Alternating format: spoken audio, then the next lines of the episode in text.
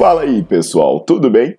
Bem-vindos ao Fitcast, Fitness com Cérebro. Eu sou Paulo Gentil, doutor em Ciências da Saúde, autor de best-sellers sobre emagrecimento, hipertrofia. Eu sou professor e pesquisador. Este canal foi feito especialmente para quem gosta de cuidar do corpo, mas não descuida da inteligência. Aqui a verdade é dita com evidências científicas, doa a quem doer. Não esqueçam de seguir o canal e divulgar. E também eu convido vocês para olhar os links na descrição do canal para ver as minhas aulas, meus livros e também me buscar nas redes sociais.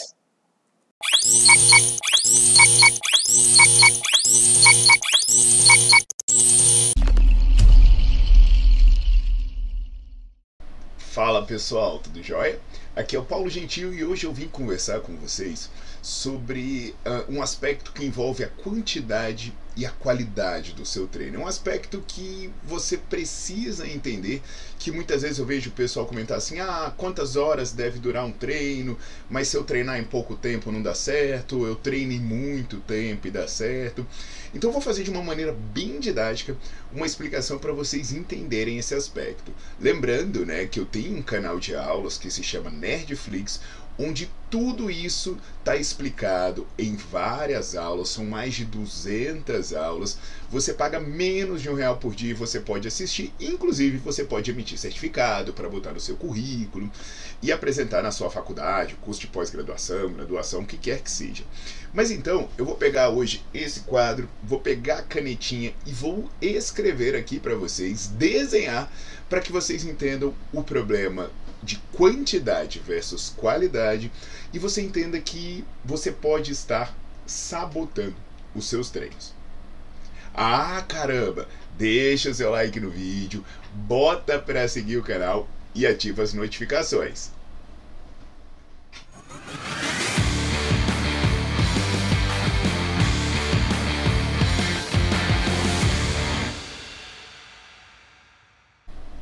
Então, galera, né? É essa pergunta, né? Quanto eu devo treinar? Uh, quanto tempo deve ter um treino? Mas eu me sinto bem com um treino de uma hora. Se meu treino não durar duas horas, né, não dá certo. Se eu treino uma hora, eu saio inteiro. Como é que eu vou treinar em 20 minutos? É, eu vou. Tem vários aspectos inerentes a isso, né? Mas eu vou aqui trazer informações de dois estudos e esses dois estudos talvez entendam porque quando você decide treinar muito, você dificilmente vai treinar bem. Então repara que eu não estou querendo dizer que é porque você faz corpo mole, né? Ah, não, é porque você não sabe. É, isso pode existir, sem dúvida nenhuma. Mas o que eu quero mostrar aqui hoje é que existem mecanismos de preservação do seu corpo para que você sobreviva a um estresse, a uma agressão. Tem até um vídeo né, que eu explico para vocês que, na verdade, o treino é um evento agressor. O treino é um evento agressor que desencadeia respostas quando ele termina. Só que quando o seu corpo está diante de uma agressão, ele não quer que isso exceda o limite saudável. Então, seu corpo tem mecanismos de preservação. Por exemplo, você começa a correr.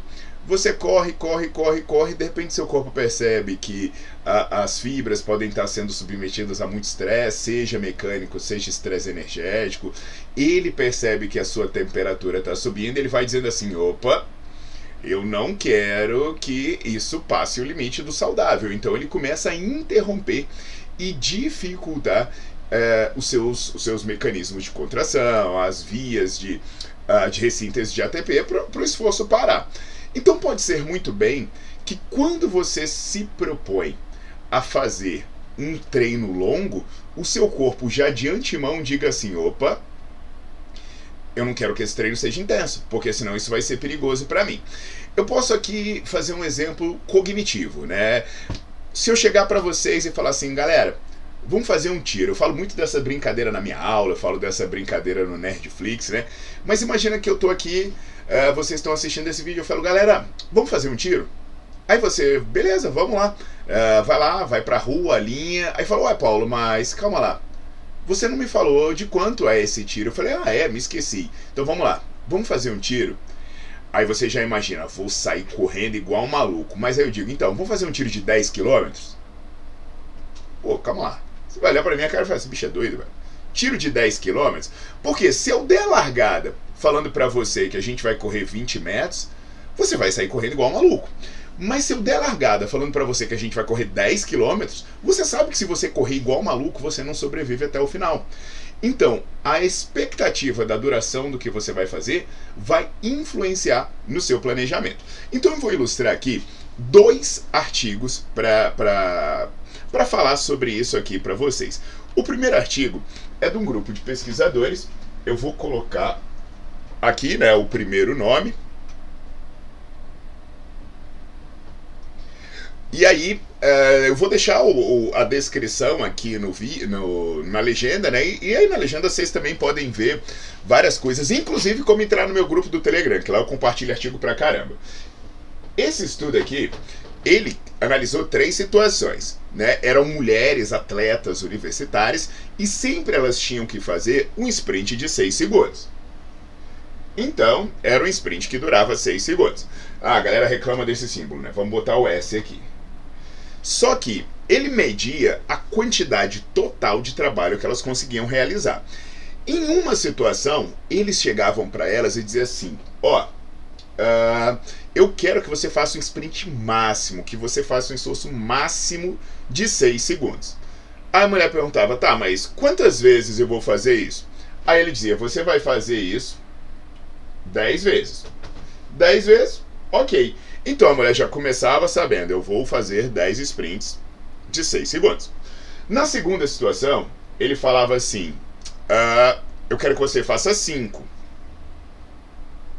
5 vezes. E na terceira situação, ele não falava nada. A mulher dizia assim: eu vou fazer sprint de 6 segundos, é quantos? Não, manda ver aí que já já eu te mando parar. Aí, pessoal, então era uma incógnita aqui que, que aconteceu? Em todos os casos ele dizia: olha, cada sprint de 6 segundos precisa ser máximo. Cada sprint de 6 segundos precisa ser máximo. Então, não interessa se é 5 ou se é 10, interessa que você vai ter que botar para moer e mandar ver aí desde o começo. Beleza? Beleza, eram atletas, pessoas treinadas. Só que qual é a graça disso? Quando chegava aqui no 5, ele pedia para ela ir fazendo mais um, mais um, mais um, e no final das contas, ela acabava fazendo 10 também. E quando chegava nesse que ela não sabia, ele dizendo: faz mais um. Não, vamos lá, vamos lá, eu já te aviso quando terminar, vai fazendo o máximo.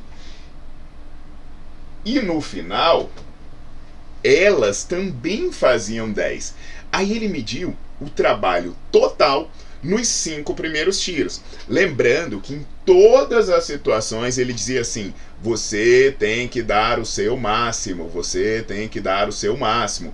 E ainda assim, o trabalho acumulado nos cinco primeiros tiros era mais. Era, vamos fazer um gráfico aqui, né? Brincando de ilustrar. Era isso aqui para quando ela fazia 10 tiros. Só que quando ela sabia que só iam ser 5, ela fazia muito mais trabalho nos cinco primeiros tiros. Então, por mais que ela chegasse com a recomendação de fazer máximo, quando ela sabia, ela realmente, inconscientemente, ela conseguia exigir mais do seu corpo. E aí, qual é a figura agora? Quando ela não sabia quantos iam ser, por mais que o cara chegasse e falasse assim: olha, faz um máximo, faz outro máximo, ela produzia o menor trabalho de todos. Então o que, que os autores verificaram? Eita ferro! Deixa eu pegar isso aqui para botar cor diferente, né? De repente ajuda melhor vocês. Então eles olharam e falaram assim: eita ferro! Quando ela sabe que vai fazer muito, mesmo ela sendo uma atleta instruída a fazer todos os máximos, algum mecanismo de defesa no corpo dela não deixa que isso seja máximo de fato. E aí, o que, que eles fizeram? Eles analisaram também o que se acumulava nos 10, ao final dos 10. Então, ao final dos 10, o que, que aconteceu? Né? Ficou muito parecido com isso. Só que quando ela fez ao final dos 10, a diferença entre esses dois foi perdendo significância, apesar da tendência ser melhor para cá.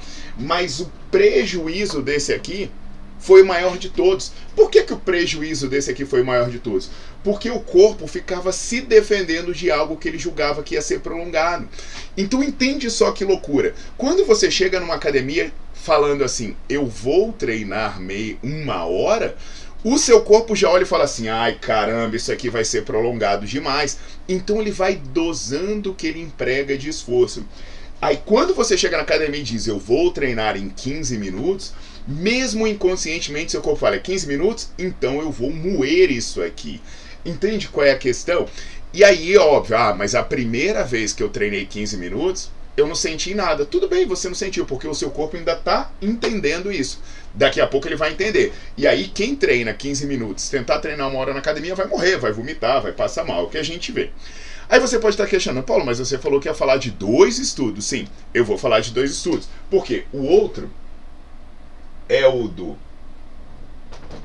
Hal Perin.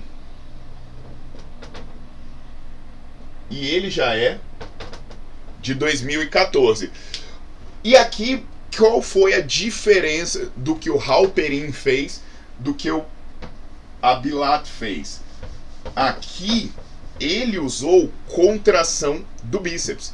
E quando ele usou contração do bíceps, ele usou uma contração máxima, né? Um esforço máximo ali que durava 5 segundos e descansava 10. E aí o que ele mudou em relação a Bilar? É que ele falou para esses. Aí no caso ali da Bilá eram mulheres atletas universitárias, agora são homens treinados. E aí ele já aumentou um pouquinho. Eram 12 no total, né? Só que em uma situação eles sabiam que iam fazer 12, uh, ah, na outra eles achavam que iam fazer 6, e na outra ele ficou sem saber. E aí, qual foi a diferença? É que aqui ele não analisou apenas o desempenho em termos de força, ele analisou também o recrutamento de unidades motoras. E aí ele pediu para o cara fazer 12 contrações de 5 segundos, faça, e analisou uma a uma. Aí você, depois ele pediu para fazer 6 contrações. Só que o que, que aconteceu? Depois ele foi pedindo para fazer mais uma, mais uma, mais uma, até completar 12. E na outra situação ele não avisou. Ele foi, faz máximo, faz máximo, faz máximo. E aí também fazia 12. Igualzinho aconteceu no estudo da Bilat. O que, que ele verificou? Que a força e o recrutamento de unidades motoras tinham favorecimento aqui e tinham prejuízo aqui. Então, o que, que eu quero dizer para vocês, pessoal? Quando você se propõe a treinar muito, você não consegue treinar bem. Quando você chega numa academia dizendo eu vou treinar pesado, se propondo a fazer um treino de uma hora, na verdade você está fazendo um convite para dar um tiro de 10 km. E talvez falar um tiro de 10 km não seja uma, é, é, uma coisa tão distante, né? Porque uma prova de 10 km, uma pessoa com nível de treinamento moderado, né? Vai correr perto de uma hora aí. Então veja só, pessoal, entenda que quantidade não é qualidade. E você pode estar sabotando o seu treino ao se propor a fazer muito. E se você é professor de educação física, se você é personal trainer, você pode estar induzindo os seus alunos a se sabotarem ao propor para eles sprints aí de uma hora. Então toma muito cuidado com isso, tá bom? É, dê perspectivas adequadas para o objetivo que você quer cumprir. E não esquece, aulas completas, didáticas, com muita informação, para você ver quando você quiser, estão todas no Nerdflix. Por menos de um real por dia, você tem acesso ilimitado e já pode até baixando o aplicativo aí, tanto para o Android quanto para o iOS. Aguardo vocês nas próximas.